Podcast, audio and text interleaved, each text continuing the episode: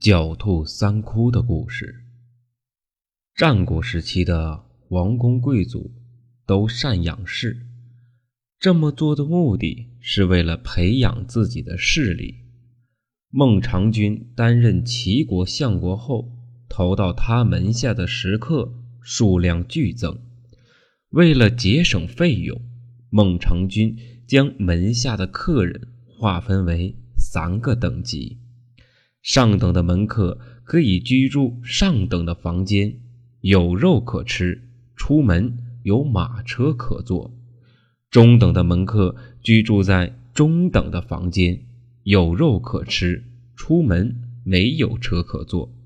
下等的门客只能住在下等的房间，食无肉，出无车，吃到的基本都是青菜。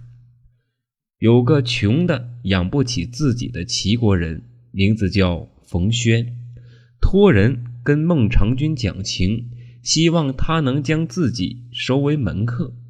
孟尝君便问冯轩有什么喜好和本事。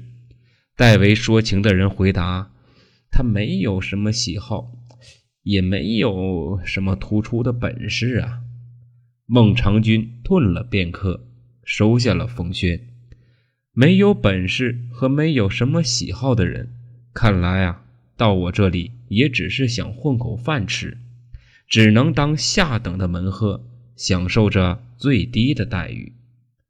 不曾想，冯轩有着他人想不到的才能。有一天，冯轩靠着柱子边上，一边用手敲击着长剑，一边唱道：“剑呐，剑呐。”不如返回吧，这里吃不到鱼啊！有人将此事告诉给孟尝君，孟尝君说：“给他鱼吃便是了，按照有鱼吃的门客招待吧。”过了一段时间，冯轩再次敲着长剑唱啊：“剑呐剑呐，不如返回吧，出门没有车可坐呀。”旁边的人都笑他，又把此事啊告诉给孟尝君。孟尝君说：“啊，给他有车坐吧，按照有车坐的门客招待吧。”岂料没几天，冯娟就又敲着剑唱歌：“剑呐剑呐，我们回去吧，这里没有办法养家糊口啊。”孟尝君听说他母亲仍在世，就命人送去很多的东西，吃的、喝的，一应俱全。冯轩享受到上等门客的待遇后，就再也不瞧见唱歌了。孟尝君也记住了这个古怪的门客。不久之后，可以展示冯轩才能的机会到了。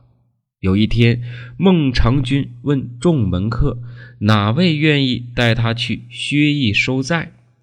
冯轩便毛遂自荐。出发前，冯轩请示孟尝君需要添置些什么。孟尝君不在意地说：“你看着办吧，看我家缺少什么，你就买回来便是。”到达薛地后，冯轩把所有欠债的人都召集了起来。然后对他们说：“还债有困难的，可以免除。”众人听后半信半疑。冯轩便拿出了借据，一把火全都烧掉了。返回临淄后，冯轩将具体的情况告诉给孟尝君。孟尝君非常生气。